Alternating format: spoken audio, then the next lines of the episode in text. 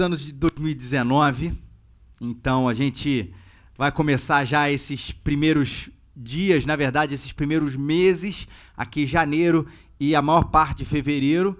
Ah, são seis semanas falando aí de um livro muito interessante da Bíblia, que é o livro de 2 Pedro.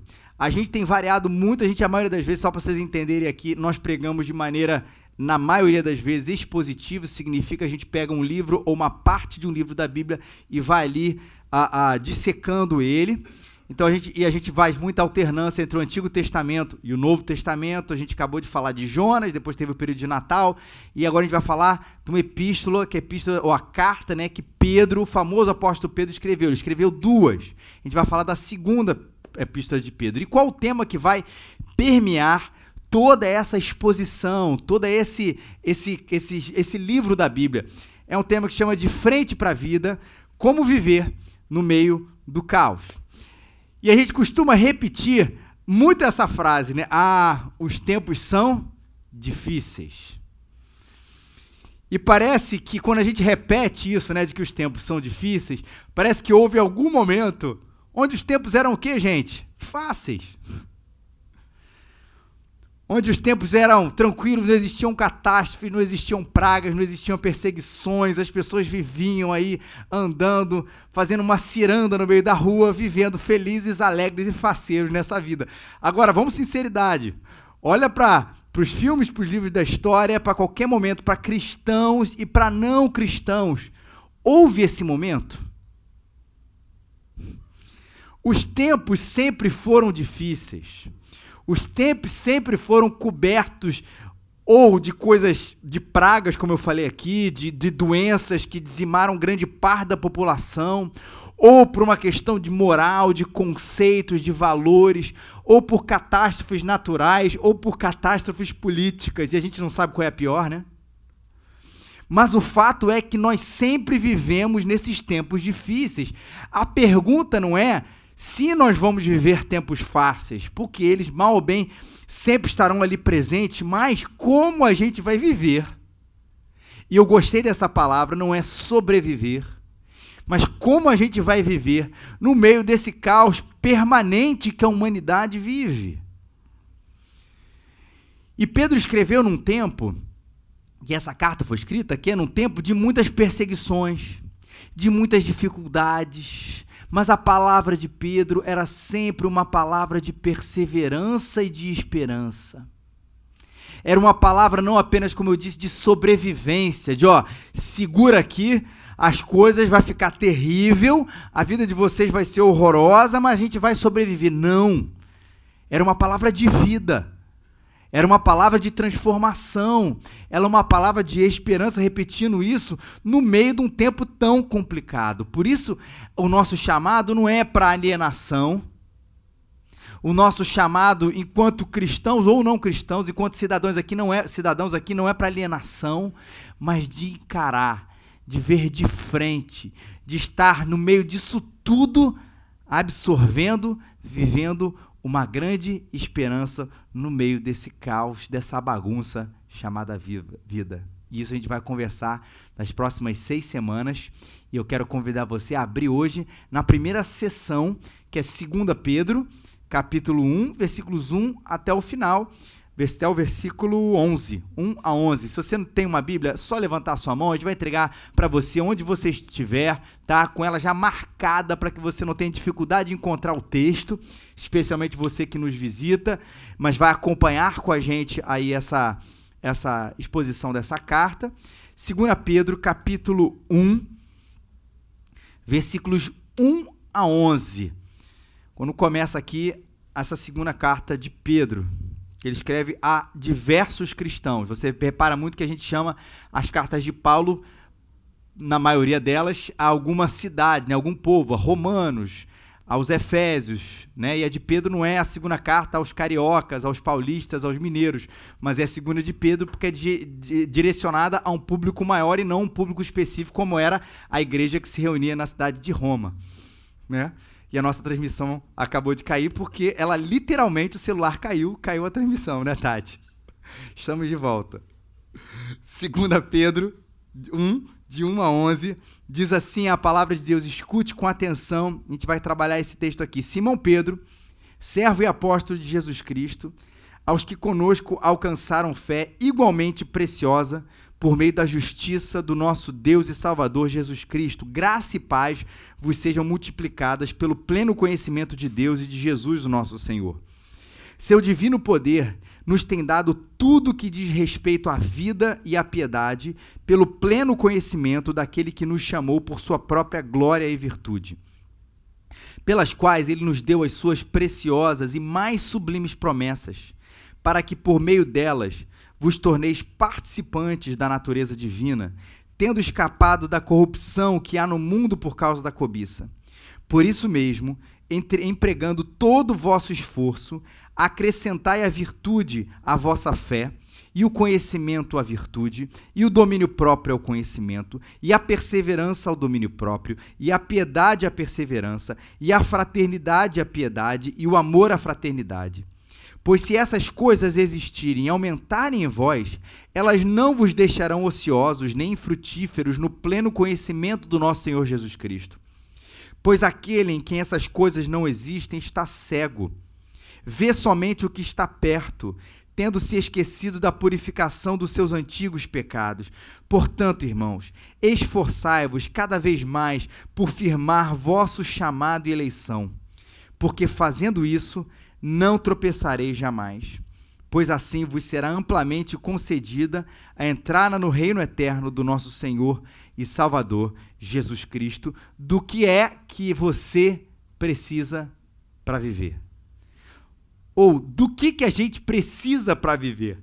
E é interessante que essa resposta, a resposta a essa pergunta, né, do que, que a gente precisa para viver, ela costuma ser respondida por dois extremos. Quando você pergunta para alguém assim, o que, que você precisa para viver? A maioria das pessoas responde, eu preciso de muito pouco. Um dia frio, um bom lugar para ler o livro, e o pensamento lá em você. É disso que a gente precisa precisa de muito pouco. Mas reparou que às vezes não é dito, mas para muita gente é falado o outro extremo do que é que você precisa para viver. Ah, eu preciso é de muito. Ainda que ela não diga isso, ah, o que ela vai dizer sobre a vida vai trazê-la para essa realidade do muito. Ah, eu preciso é viajar bastante, eu preciso sair bastante, eu preciso conhecer muita gente, eu preciso disso. É sempre nesse superlativo da vida. E a gente oscila quase sempre nessas duas respostas. A da o do eu preciso de muito ou eu preciso de pouco. pouco. E creio que ambas as respostas têm alguma coisa de verdade, não se engane, mas tem alguma coisa de verdade quando a gente fala a respeito de prazer. Porque é bom a gente ler um livro num dia calmo, com um copinho d'água. Só isso. Isso traz muito prazer para a gente em determinados momentos, não é verdade? o ano novo é um, é um ano, é a virada, né? O Réveillon é um ano de extremos. Pode reparar que tem muita gente que quer o fogo de artifício, que quer a festa, e tem muita gente que quer a reclusão. Eu não sei qual dos lugares você se encaixa, mas provavelmente você está falando assim, eu prefiro isso ou aquilo. A gente fala muito disso. Então tem um pouco de prazer, tem um pouco de prazer naquilo. Sim, tem o prazer no muito. Tem o prazer do que é viajar. Tem o prazer de que é você estar tá num lugar confortável que não há nada de errado em si mesmo, mas nenhuma desses, nenhum desses extremos, nenhuma desses tipos de resposta, eles respondem o que realmente nós precisamos para a vida. Eles respondem a respeito de coisas boas. Eles respondem a respeito de coisas que nos dão prazer, mas eles não respondem a respeito daquilo que a gente realmente precisa. E quando eu falo de precisar, não estou falando das necessidades básicas do ser humano para sobreviver. Que a gente precisa de ar, que a gente precisa de comida, que a gente precisa das nossas necessidades básicas. Estou falando do que realmente a gente precisa aqui dentro. E eu gosto de Pedro, quando ele vai falar para mim quase que um coração aqui dessa passagem, quando ele diz para a gente no versículo 3, a respeito de Deus. Deus, no seu divino poder, nos tem dado o que, gente? Olha a palavrinha aí. Nos tem dado. Todo mundo fechou a Bíblia, o aplicativo, né? Estão prestando atenção em mim. Nos tem dado tudo o que diz respeito à vida e à piedade. Vamos começar do início. Ele, o seu divino poder, né? Alguma coisa que é sobrenatural. Quando a Bíblia fala falar de poder, vai falar muitas vezes dessas coisas que são sobrenaturais. Coisas que nós mesmos não podemos nos dar. Presentes que os homens não podem dar aos homens. Que você não pode dar a você, que a sua consciência não pode dar a você mesmo. Mas se a gente percebe que nessa humanidade há uma fonte esgotável, quando a gente vai para Deus, a gente percebe que ele nos dá uma fonte ines, que ele é uma fonte inesgotável. Então, o divino poder, aquilo que o homem não pode dar ao homem, você não pode dar a você, você não pode dar à sua família, você não pode dar ao seu marido, à sua esposa, ele pode oferecer. E essa divino poder tem dado o que pra gente? Tudo.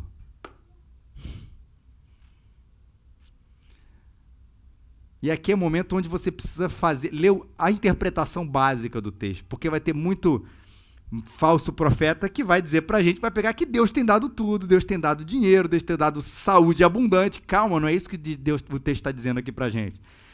Não precisa nem saber grego e hebraico, é só continuar a ler o texto. Ele tem dado pra gente tudo o que diz respeito à vida e à piedade. Se no seu divino poder, e aí eu faço a metáfora do cofre mesmo, vamos olhar para o dinheiro. Não o dinheiro, mas enfim, vocês vão entender a metáfora, que Deus tem um cofre inesgotável. Tudo que a gente precisa está nesse cofre e ele dá para você a parte que você precisa. Você de fato acredita que ele está te dando a parte ruim? Que ele está te dando a parte que não vai satisfazer? Ou no seu divino poder, onde ele poderia te dar tantas mil outras coisas, resolveu te dar aquilo? Não é para a gente entender que é disso que a gente precisa? E está falando do texto, fala da qualidade do tudo. E não tem dado tudo, tem dado tudo o que diz respeito à vida e à piedade. E isso é tudo que nós precisamos. Eu não posso deixar de citar, para mim, uma das citações mais bonitas que existem, do famoso Agostinho, ou chamado Santo Agostinho. A frase mais bonita dele, mais famosa: Fizeste-nos, Senhor, para ti. E o nosso coração anda inquieto enquanto não descansar em ti. Fizeste no Senhor para ti, o nosso coração anda inquieto enquanto não descansar em ti. Usando Pedro e Agostinho, fizeste no Senhor para ti, e o nosso coração anda inquieto enquanto não, pelo seu divino poder, recebamos tudo o que diz respeito a vida e a piedade. Como é que a gente recebe isso? A coisa mais bonita é que é de graça. Enquanto às vezes até o pouco ou muito custam alguma coisa, o que é necessário, o que o homem precisa, é de graça, mas tem um caminho é conhecendo a Jesus pelo pleno conhecimento daquele que nos chamou por sua própria glória e virtude. Para eu receber de Deus tudo o que eu preciso para a vida, para a piedade. Piedade é um tempo para andar com. A gente vai trabalhar esse tema daqui a pouquinho, porque ele vai ser repetido no texto. Mas essa vida com Deus, mas para tudo que eu preciso disso, eu preciso conhecer o doador. E conhecer o doador não é apenas o momento onde eu recebo uma ficha cadastral, diz assim, ah, esse é Deus, né? Onde o senhor mora, quanto o senhor ganha, qual é seu CPF, a sua identidade, porque isso, gente, é um conhecimento superficial. E o texto não fala, Pedro não fala para a gente de um conhecimento superficial. Ele qualifica também esse conhecimento pelo pleno conhecimento daquele que nos chamou para sua própria virtude. Essa é uma das chaves, gente. Não é apenas conhecer Jesus, mas é conhecer plenamente Ele. Imagina, gente, que se você quisesse, você chegou aqui no ano 2019 e falou assim: Poxa, eu quero um casamento melhor. Mas eu quero um casamento melhor, mas eu não quero ter muito contato com meu marido ou com a minha esposa. Não é uma coisa meio incongruente?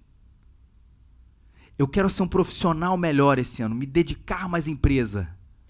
Mas eu quero trabalhar menos, estudar menos sobre o assunto e ir pouco lá. É estranho. Porque se a gente quer se empenhar mais no nosso trabalho, remotamente ou fisicamente, a gente precisa estar mais presente. Se a gente quer se dedicar mais ao nosso trabalho, a gente precisa aprender mais sobre a natureza do nosso trabalho, aquilo que ele faz, ler mais livros, se dedicar mais, enfim, participar mais de seminário. Tudo vai a ver com o nosso trabalho. Imagina que a gente quisesse fazer o caminho oposto. Para saber mais, eu tenho que saber menos. Para amar mais, eu tenho que conhecer menos o meu marido, minha esposa. Para ter uma família mais unida, eu preciso gastar menos tempo com meus filhos. É estranho. E não existe. Com Deus a mesma coisa. Por isso que ele, Pedro vai dizer que a gente precisa para que a gente tenha mais intimidade com Deus, receber mais aquilo no nosso coração do que realmente precisamos, a gente precisa conhecer Ele mais plenamente. Você quer conhecer a vida? Conheça plenamente quem a escreveu, que é o autor da vida. Quer saber viver e sobreviver no meio de ter esse caos? Conheça que caos é esse, qual é a resposta de Deus para o caos qual é a resposta de Deus para a sua vida? O que, que Ele quer de você no meio disso tudo? Agora, não pense que isso acontece de maneira superficial, é com plenitude. Naquele que nos chamou por sua própria glória e virtude. Que coisa bonita também. Que ele vai falar: Eu quero conhecer Deus mais de perto, esse Deus que me atraiu à sua presença. Que nos chamou pela sua própria virtude e pela sua glória a gente canta muito aquele gentilmente nos atraiu aquele cântico, porque é esse o texto está dizendo uma coisa muito parecida com isso. Deus não nos forçou a estar com Ele. Sim, nós somos reformados e calvinistas, mas entendemos uma coisa chamada graça irresistível. Deus nos atraiu à Sua presença.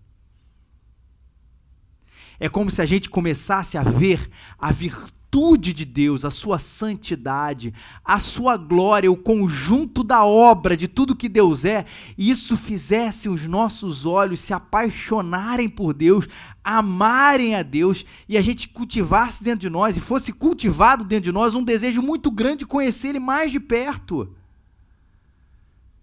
Isso é esse conceito que a gente chama de graça irresistível. Eu olhei Deus ele abriu os meus olhos. E Ele é tão maravilhoso, Ele é tão bondoso, Ele é tão misericordioso, Ele é tão poderoso, Ele traz tanto sentido para a minha vida que eu quero ficar com Ele mais perto dele. Como na expressão lá dos apóstolos, discípulos de Jesus, seguidores dele, Jesus uma certa vez andando na praia. E ele vê lá os, alguns, alguns pescadores com as suas redes, o seu instrumento de sobrevivência, de vivência. Jesus fala uma palavra muito simples: segue-me. Segue-me. E eles deixaram as redes e o seguiram. Jesus não montou uma rede, uma, uma mesa ali na praia, apresentou para eles um plano de carreira, de vida, coach espiritual dos discípulos. Olha, vai acontecer isso, vai acontecer isso daqui. Não. Ele disse: me segue. E aqueles homens seguiram. Que graça irresistível. Nas, na voz de Jesus, na pessoa de Jesus, aqueles homens viram a sua virtude, a sua glória e falaram: Eu vou. E foram tomados por vida.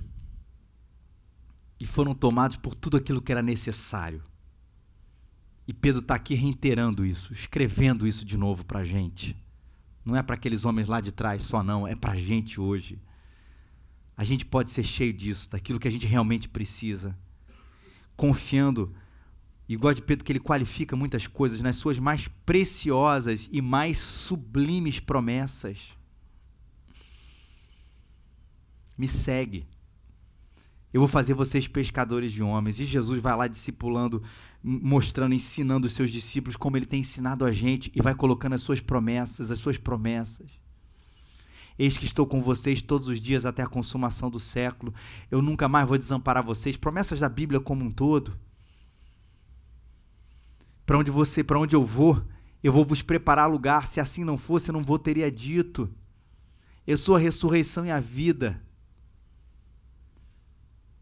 E tantas outras palavras e promessas que Jesus deixa e que precisam ser meditadas, ruminadas pela gente todos os dias, como a gente estivesse se agarrando nisso.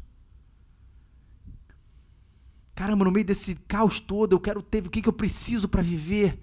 Ele me deu. Ele me deu a sua graça, o seu amor, a sua vida em mim, deu me deu vida aqui no meu coração. Ele me atraiu, ele me, me chamou para perto e ele me contou sobre a vida, me falou sobre as suas promessas, me falou sobre o seu amor, me falou sobre a sua graça e naquilo eu me agarrei.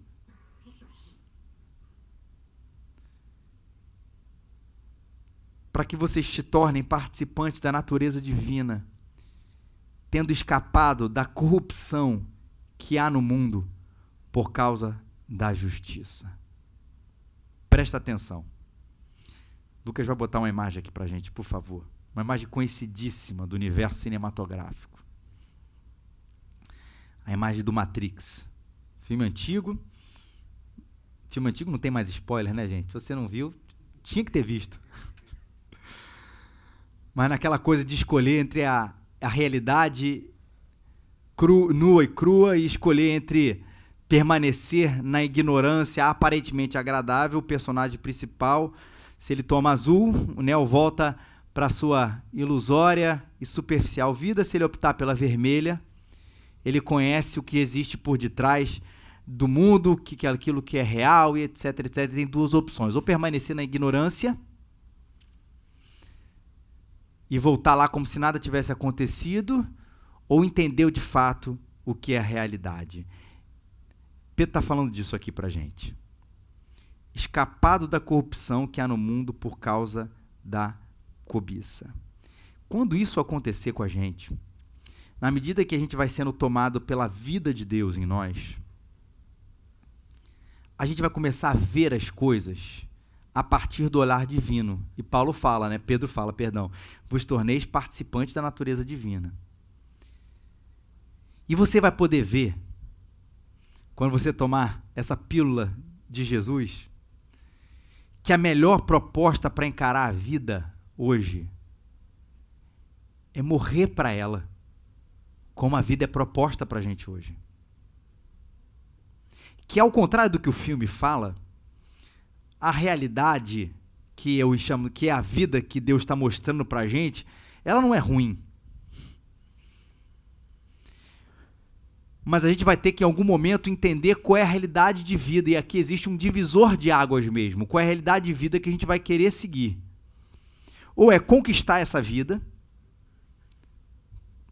na sua nos seus ideais de sucesso, nos seus ideais de alegria, nos seus ideais de felicidade, nos seus ideais de vida. Ou a gente escapar e traçar uma rota alternativa. E talvez você diga que seu objetivo não seja conquistar a vida. Porque isso é meio estranho, mas pode ter certeza que muita gente fez inclusive as suas resoluções de 2019 para seguir a cartilha de felicidade e de sucesso que o nosso tempo hoje chama.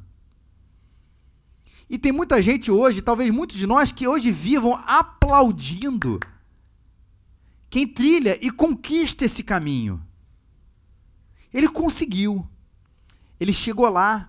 A cultura da celebridade que a gente ainda vive é uma cultura que aplaude esse ideal de sucesso. E fica um monte de gente a reboque ali querendo subir esse degrau e conquistar esse ideal de boa vida que nós temos aqui consciente, inconsciente, subconsciente, mas em todo lugar aqui inserido na gente como um programinha de computador, botando disquete aqui para falar linguagens mais antigos. Mas o que, que acontece com a maioria das pessoas? Porque se a vida é essa, esse ideal que você já sabe muito bem aí dentro, a gente não sabe muitas vezes explicar tudo, mas a gente sabe esse ideal de sucesso, de performance, de felicidade, de vida, de alegria. A grande verdade é que alguns poucos chegam lá, e eu já vou dizer o que acontece com os que chegam lá, mas o que acontece com a maioria, ela entra no desespero. Porque ela não chegou ali. é ela entra num momento de crise e muitas vezes essa crise acontece aí às vezes pelos 40, 50 anos, onde você imaginou que a sua vida estaria num determinado lugar. E você acha que você que traçou esse plano, na verdade, foi o tempo que a gente vive que traçou esse plano e você simplesmente disse: "Eu quero comprar esse ideal". Assinei esse essa carreira de vida. Você chega lá não chegou na idade e não chegou no, no ponto onde você queria as pessoas entram no desespero. E quem chegou lá? Entra no desespero também. Porque percebeu que tudo aquilo que conquistou e descobriu não faz tanto sentido assim. como aquela viagem maravilhosa que você economizou, sonhou 10 anos e você foi e voltou, e você fala para todo mundo que foi a melhor viagem do mundo. Mas lá dentro, é, foi bom. Agora pensa isso de vida e não de um mês de viagem, três semanas de viagem, duas que sejam. E o desespero da maioria que não chegou e o desespero da minoria que chegou e viu que nessa coisa toda começa a virar um ciclo de coisas que a gente está acostumado, infelizmente, a ver: frustração, álcool, drogas, suicídio e o tal do nilismo. Que é isso? É a conclusão, é uma filosofia, mas acho que ela é fruto de uma conclusão de que a vida é para não fazer sentido mesmo. ela existe para não fazer sentido. E aí, quando a pessoa toma ciência de que é isso, ela acredita nisso, ela se torna uma pessoa amarga. E acredite, ela tem uma missão. É ser amargo e fazer os outros amargos. Porque ela acha que ela tomou a pílula da realidade que, que são vocês aqui? Um bando de alienado, ainda mais a gente, religioso. Acredita num negócio que não existe. Eu falo para todo mundo, a gente é maluco mesmo. Porque eu falo, fecha os olhos e fala com Deus. Ele não está aqui. Aparentemente, a gente sabe que ele está. Ele não está aqui. A gente canta, levanta a mão para um negócio que não está aqui. Parece coisa de maluco. Então a gente é mais inocente ainda que fica acreditando no ideal antigo que já devia ter sido ultrapassado.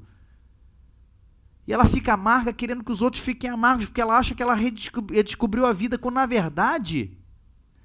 E aí, sem arrogância, porque não fomos nós, mas foi nos aberto os olhos para descobrirmos a vida. E essa rota alternativa que eu falei lá há pouco tempo atrás, da, do conhecimento de Deus, na verdade, a gente vai descobrir que ela não é a rota alternativa. Ela é o caminho. De que viver com Deus não é a, a, a, um subterfúgio para a vida, é a rota original.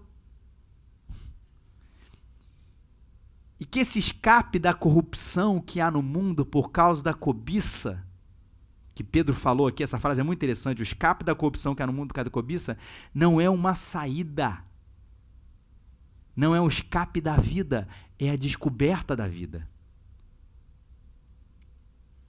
Quando você sai da rota que todo mundo vai, você vai descobrir assim: caramba, a humanidade tomou uma rota alternativa. Agora que eu estou na rota certa, essa é a rota da vida. Eles estão na alternativa.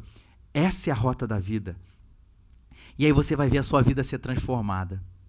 Você vai se encher de coisas boas daquilo que pode acrescentar. Porque se a expressão daquele que é nilis, daquele que acha que a vida não tem sentido, o que a gente sabe é que por aqui dentro existem coisas vazias. O homem que encontra Deus, ele é preenchido. Alguma coisa existe dentro dele, porque Deus habita nele. E se Deus habita nele, dentro dele, as coisas que Deus ama. E aí Pedro vai começar a fazer uma escadinha dessas virtudes ou escadinha dessas coisas que habitam o ser humano. Tá comigo, né? Obrigado. O que, que é? Primeira coisa, ele vai falar da fé. São os versículos 5, 6 e 7. Acrescentai a virtude à vossa fé. Ele está fazendo como se fosse um, uma, uma escada ou, ou vagões de trem se, se, se juntando para formar um trem, né? Você acrescenta virtude ao quê? A primeira coisa do vagão aqui, né? O primeiro carro aqui, que é a fé. Tudo começa aqui. Que não é. Que a gente fica cheio de, de coisa. Fé não é essa fé na vida. Essa fé de resolução do ano novo. Ah, eu tenho fé que esse ano, esse ano vai ser bom. Eu tenho fé que. Mas é, é fé baseado no quê? É, na sua expectativa pode ter até uma coisa positiva nessa positividade, mas não é disso que Pedro está falando aqui. Não é fé nas circunstâncias. A fé no Jesus que salva, que mostrou para você a rota da vida e que é Senhor, que vai te ensinar a viver, que salvou você dos seus pecados, que tirou você do descaminho e colocou você no caminho. Que tirou você de uma vida sem sentido e mostrou que na cruz onde Jesus morreu por todos os nossos pecados, a vida ganhou sentido, existência, porque a cruz nos reconecta com Deus. É essa fé que é acrescentada para ela sim, aí no outro vagão, essa fé em Jesus Cristo, não é a fé na vida, acrescenta esse vagão aí a virtude. A palavra quer dizer, fica excelência. Ou, Michael Green, um comentarista, diz o devido cumprimento de qualquer coisa. Como que diz? Ele usa essa expressão. Qual é a excelência de uma faca? É cortar. Qual é a excelência de um cavalo? É correr. Qual é a excelência de um homem? Qual é a sua virtude?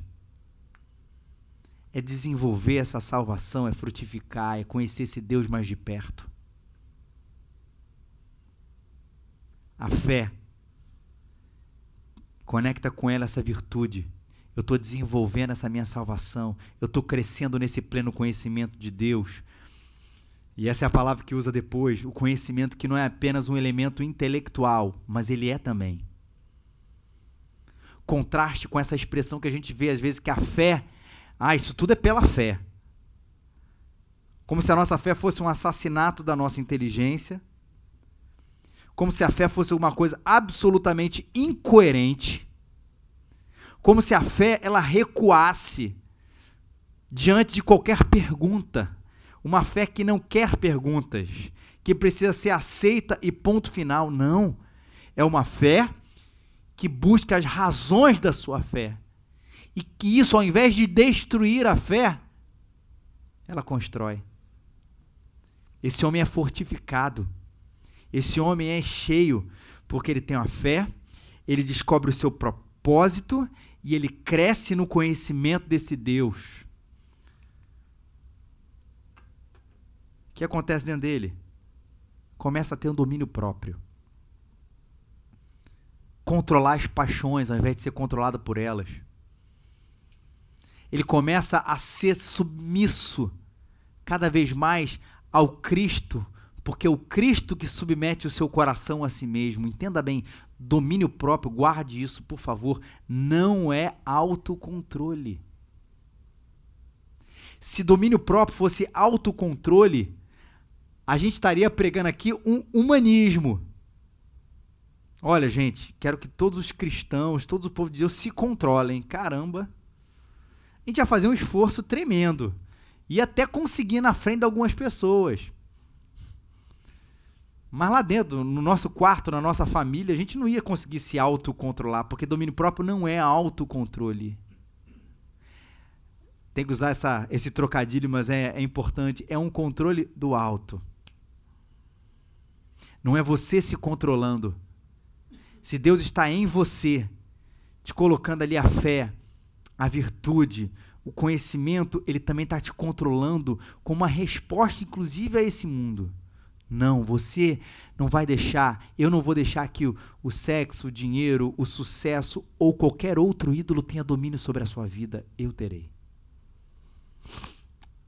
E cá entre nós, isso é ou não é libertador?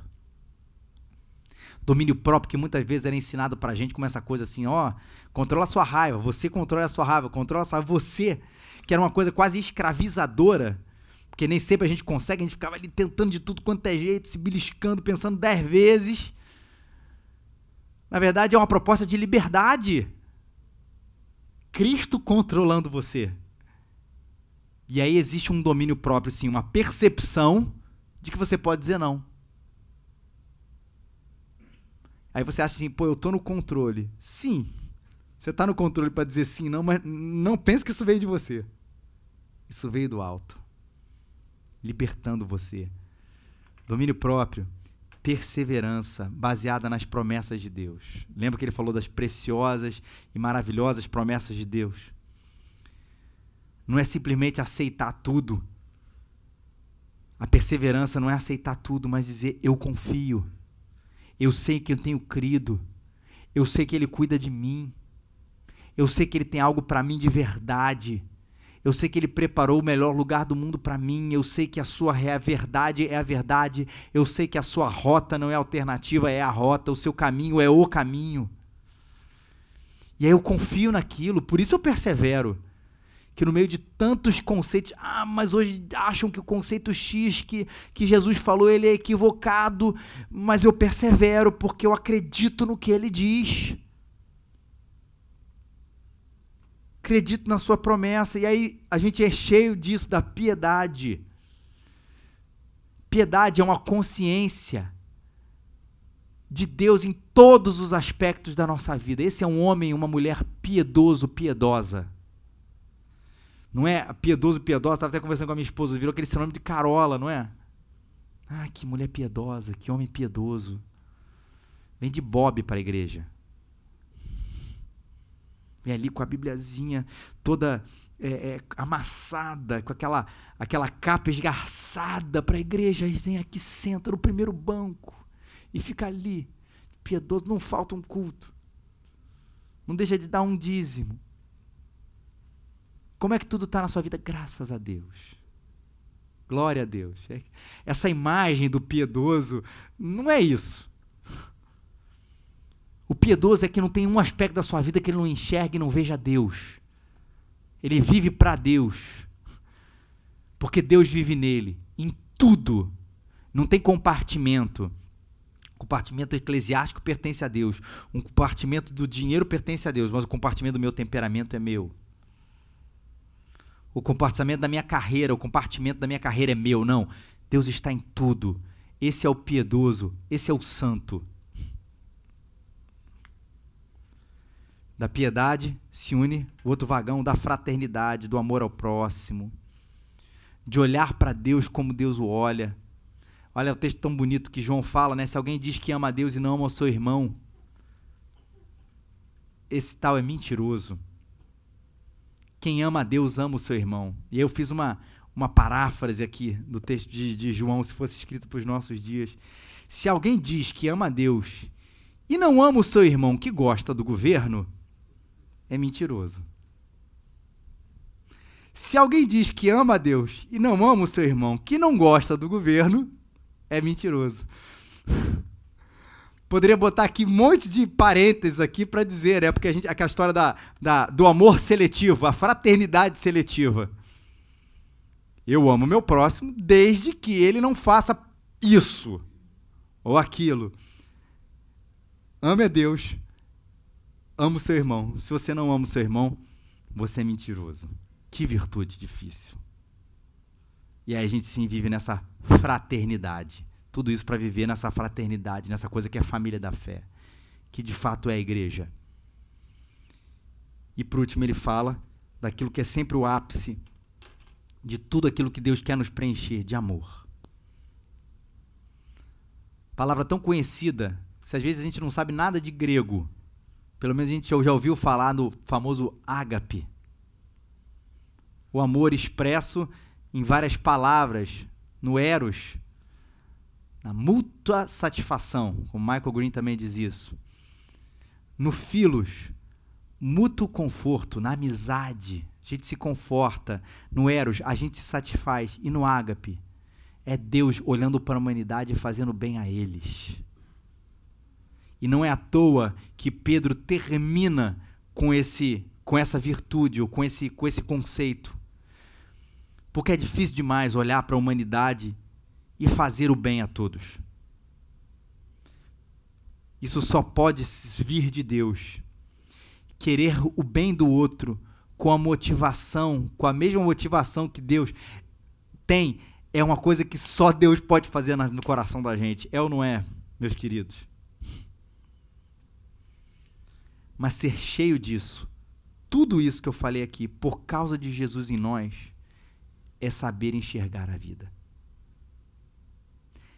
Parece uma rota difícil. Ser cheio de fé, virtude, conhecimento, domínio próprio, perseverança, piedade, fraternidade, amor. É melhor deixar a gente ser a gente mesmo. É melhor deixar eu entrar, deixa que eu encontre o meu caminho. Deixa que eu encontre o meu jeito de viver, deixa que eu encontre a minha maneira de existir. Eu sei, eu sei, eu tomo conta. Não faça isso. Essa rota pode parecer mais difícil, mas é o caminho, não é apenas o melhor caminho, é o caminho. Ao ponto de Pedro dizer para a gente: aquele a quem, essa, quem essas coisas não existem está cego. O que não vê que para enfrentar a vida é preciso conhecer a vida que é Jesus, está cego. Vai tatear no escuro, vai entrar por atalhos e não vai perceber o que é mais importante na vida: amar esse Deus e deixar que Ele nos encha de tudo aquilo que de fato vai nos preencher que para entender a vida é preciso morrer para ela e renascer em Jesus Cristo.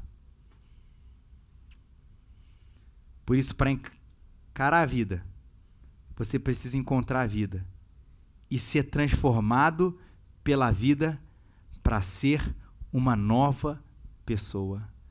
Para encarar a vida, seja transformado. Ou a palavra-chave, transformação. Por que não? Se você já conhece Jesus, seja mais transformado por ele. Esse é um processo bonito chamado santificação, onde todo dia a gente precisa abandonar, morrer mais e reviver mais, todos os dias. O pastor Ronaldo Lidori disse uma vez que o, o chamado da igreja é para morrer. E eu acredito que isso é fisicamente, se for necessário, mas é espiritualmente, é por assim dizer. A gente precisa morrer todos os dias não para ficar morto, mas para reviver. Que em 2019 a gente precisa, a gente morra mais para que a gente renasça mais. Mas se você nunca renasceu nessa vida, desista desse caminho ou desista de encontrar um caminho, de tentar achar um caminho. Encontre a vida. Encontre Jesus Cristo, seja cheio de Deus e do que ele tem, você pode ter certeza que no meio desse caos todo, você será transformado com os olhos abertos e vai ver a vida de uma absolutamente outra maneira. É só você dizer para Deus: Eu quero. Eu quero Jesus Cristo. Eu vejo Jesus Cristo agora como o caminho, a verdade e a vida. Você vai renascer tudo vai ser diferente. Vamos ficar de pé.